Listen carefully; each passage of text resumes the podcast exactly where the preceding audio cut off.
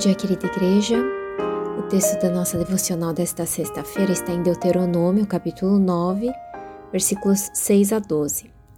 Portanto, esteja certo de que não é por causa de sua justiça que o Senhor, o seu Deus, lhe dá esta boa terra, para dela tomar posse, pois você é um povo obstinado. Lembre-se disto e jamais esqueçam como vocês provocaram a ira do Senhor, o seu Deus, no deserto.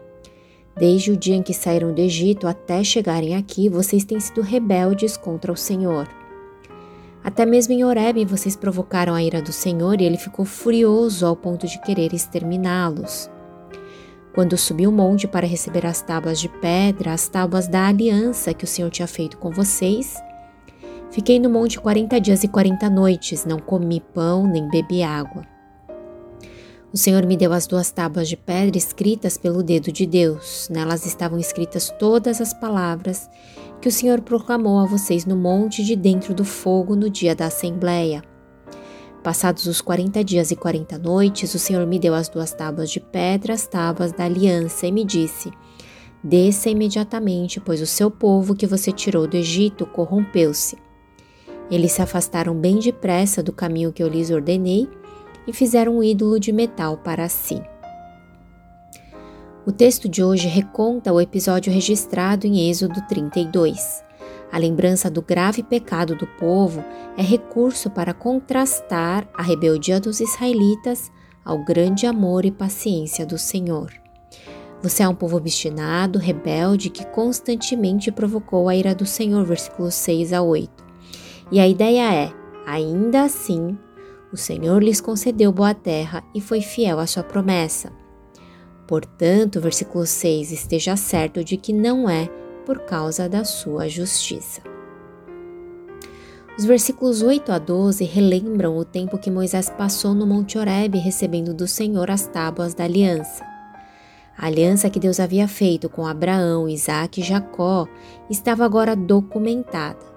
Registrar em tábuas os termos de um compromisso de suzerania era uma prática comum no Oriente Próximo. Nesse sentido, vemos a atenção de Deus no estabelecimento da aliança de fidelidade com seu povo, o povo que ele havia escolhido para ser seu e para habitar em seu meio. Certamente, o caráter de Deus dispensaria quaisquer condições para validar ou dar credibilidade ao seu papel no compromisso, o pacto da aliança Aquelas tábuas e a lei escrita eram, na verdade, recursos necessários aos israelitas. Eles, o povo, é que eram inclinados ao pecado e à infidelidade. Então, para eles, a materialização dos termos da aliança era meio de graça, para ajudá-los a lembrar de que o Deus a quem serviam era fiel e que, se permanecessem em obediência à lei santa desse Deus, estariam sempre em segurança. No entanto, antes mesmo que Moisés descesse do monte para apresentar as tábuas da aliança, o povo se corrompeu e fez um ídolo de metal para si, o bezerro de ouro. Versículo 12.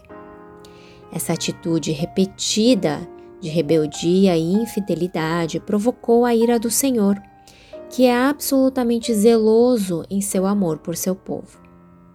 Os versículos seguintes registram então a intercessão de Moisés pelo povo na tentativa de desviar a ira de Deus, clamando pela misericórdia e pelo perdão do Senhor. E o Senhor atenderá esse clamor, como vemos. Lembrar de sua condição, de seu repetido pecado, de rebeldia, infidelidade e idolatria, era importante preparo para o tempo de conquista e desfrute da terra que o povo estava prestes a vivenciar. O povo deveria lembrar e não esquecer que a conquista e o desfrute da terra eram expressão da exclusiva graça do Senhor. Deveria lembrar que não eram merecedores, ao contrário, eram merecedores da ira, mas o Senhor os havia tratado com misericórdia. Essa consciência deveria manter o temor e a gratidão fazendo-os adorar ao Senhor e unicamente ao Senhor, e mantendo-os fiéis à aliança com seu Deus. Lembrar de quem éramos quando fomos chamados é a exortação que o apóstolo Paulo também faz aos Coríntios na primeira carta, capítulo 1, versículos 26 e seguintes. pois quando nos lembramos da nossa condição de vergonha e desesperança antes de sermos encontrados por Cristo, compreendemos a grandeza da Sua graça, poder e glória que nos redimiram.